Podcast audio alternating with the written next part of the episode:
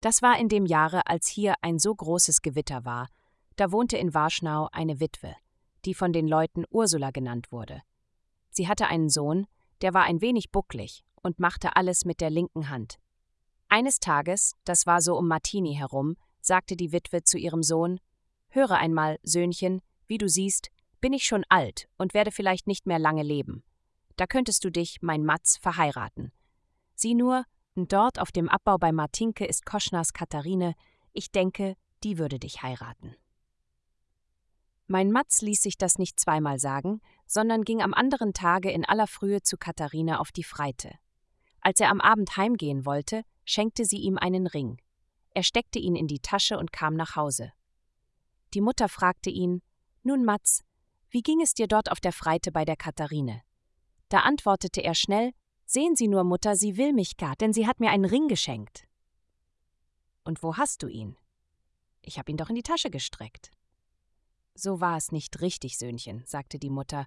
Du hättest den Ring an den Finger stecken und dann so stolz gehen und mit der Hand schlenkern sollen, damit er so hübsch glänzen könnte, dann wäre es fein gewesen, Söhnchen. Er antwortete Ja, ja, Mutter, das nächste Mal mache ich es so. Am nächsten Tage ging Matz wieder zur Katharine auf die Freite, und sie schenkte ihm beim Abschied ein Taschentuch. Als mein Matz das Haus seiner Braut verließ, band er sich sogleich das Taschentuch an den Finger und ging dann so stolz und schlenkerte mit der Hand, dass das Taschentuch hin und her flatterte. Aber dabei blieb es an einem Dornstrauch hängen und zerriss.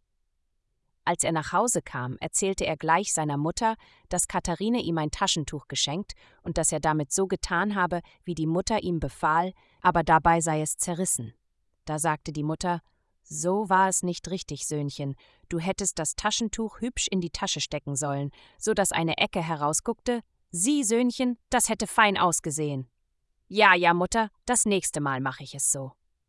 Am dritten Tage ging mein Matz wieder zur Katharine. Er aß und trank sich dort gut satt, und als er nach Hause gehen wollte, schenkte sie ihm ein hübsches Hündchen. Auf dem Heimwege erinnerte sich Matz an das, was ihm seine Mutter wegen des Taschentuchs gesagt hatte, und ohne weiter nachzudenken, steckte er das Hündchen in die Tasche und ließ das Schwänzchen herausgucken, ganz wie die Mutter ihm gesagt hatte. Als er nach Hause kam, sagte er Sehen Sie nur, Mutter, Katharine hat mir heute ein hübsches Hündchen geschenkt, und ich habe es in die Rocktasche gesteckt. Aber die Besti wollte da nicht still sitzen, doch ich hielt fest und ließ den Schwanz herausgucken, wie Sie mir befohlen haben, Mutter. Das war doch richtig? Sie antwortete so nicht, Söhnchen. Du hättest das Hündchen hübsch an eine Leine binden und es dann führen sollen und immer rufen: Tu's, tu's.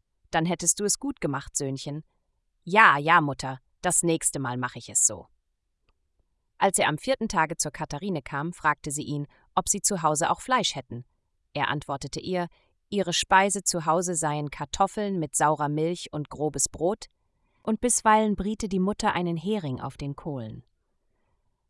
Das tat der Katharine leid, und sie schenkte dem Matz für seine Mutter ein Stück geräuchertes Schweinefleisch. Als er mit dem Fleische fortging, erinnerte er sich an das, was seine Mutter ihm wegen des Hündchens gesagt hatte. Er band daher das Fleisch an einen Strick, zog es hinter sich her und rief immer Tus, tus. Aber das hörten die Hunde des Schäfers. Wasser und der Nero vom Hofe liefen herbei und fraßen meinem Matz das Fleisch auf. Er kam nach Hause und erzählte seiner Mutter, wie es ihm mit dem geräucherten Fleisch erging.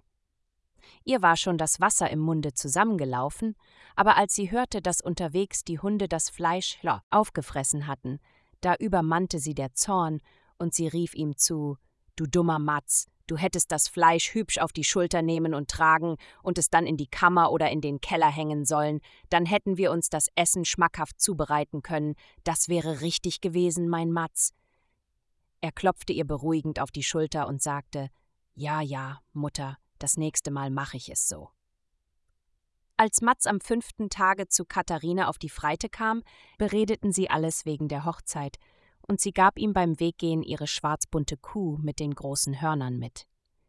Matz erinnerte sich an das, was ihm seine Mutter wegen des Fleisches gesagt hatte, warf sich die Kuh auf die Schultern und schleppte sie nach Hause. Dort schleifte er sie in die Kammer und hängte sie an Hörnern und Schwanz am Dachbalken auf. Dann ging er zu seiner Mutter und sagte Sehen Sie nur, ich habe sie schon in der Kammer aufgehängt. Jetzt wollen wir uns ein Stück abschneiden und das Fleisch schmackhaft zubereiten. Sie sagten doch so, ich solle das Fleisch aufhängen, damit wir uns das Essen schmackhaft zubereiten könnten. Als die Mutter hinausging, hörte sie, dass dort in der Kammer eine Kuh brüllte. Sie sah nach und fand die Kuh an Hörnern und Schwanz unter dem Dachbalken aufgehängt. Da fuhr sie ihren Sohn an. Du dummer Matz, du hättest sie hübsch an einen Strick nehmen und sie leiten sollen und dabei rufen Musa, Musa. Und dann musstest du sie in den Stall bringen und sie fest an die Krippe binden und Heu auf die Raufe legen, verstehst du? Das wäre gut gewesen. Ja, ja, Mutter, antwortete Matz, das nächste Mal werde ich es wissen. Dann mache ich es so. Das dauerte nicht lange, da fuhr mein Matz zum sechsten Male zur Katharine. Da bekam sie Lust, mit ihm zu gehen und sich seine Wirtschaft anzusehen. Katharine putzte sich fein heraus, und sie machten sich zusammen auf den Weg. Da erinnerte sich mein Matz an das, was ihm seine Mutter gesagt hatte, und, nicht faul, warf er seiner Katharine einen Strick um den Hals und zog sie daran hinter sich her, immerfort rufend Musa, Musa.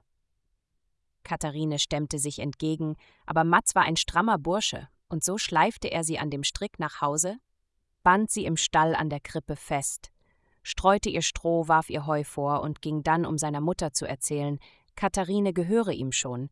Er habe sie im Stall an der Krippe festgebunden, wie sie ihm befohlen habe, sie solle doch nachsehen, ob das gut gemacht sei.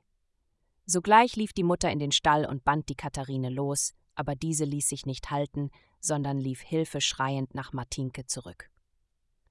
Ich ging zufällig in dem Augenblick vorbei und sah gerade, wie Katharine fortlief. Ich war neugierig zu wissen, was geschehen war, und so erzählte mir Matzens Mutter, die Ursula, die ganze Geschichte von ihrem Sohn und seiner Braut Katharine.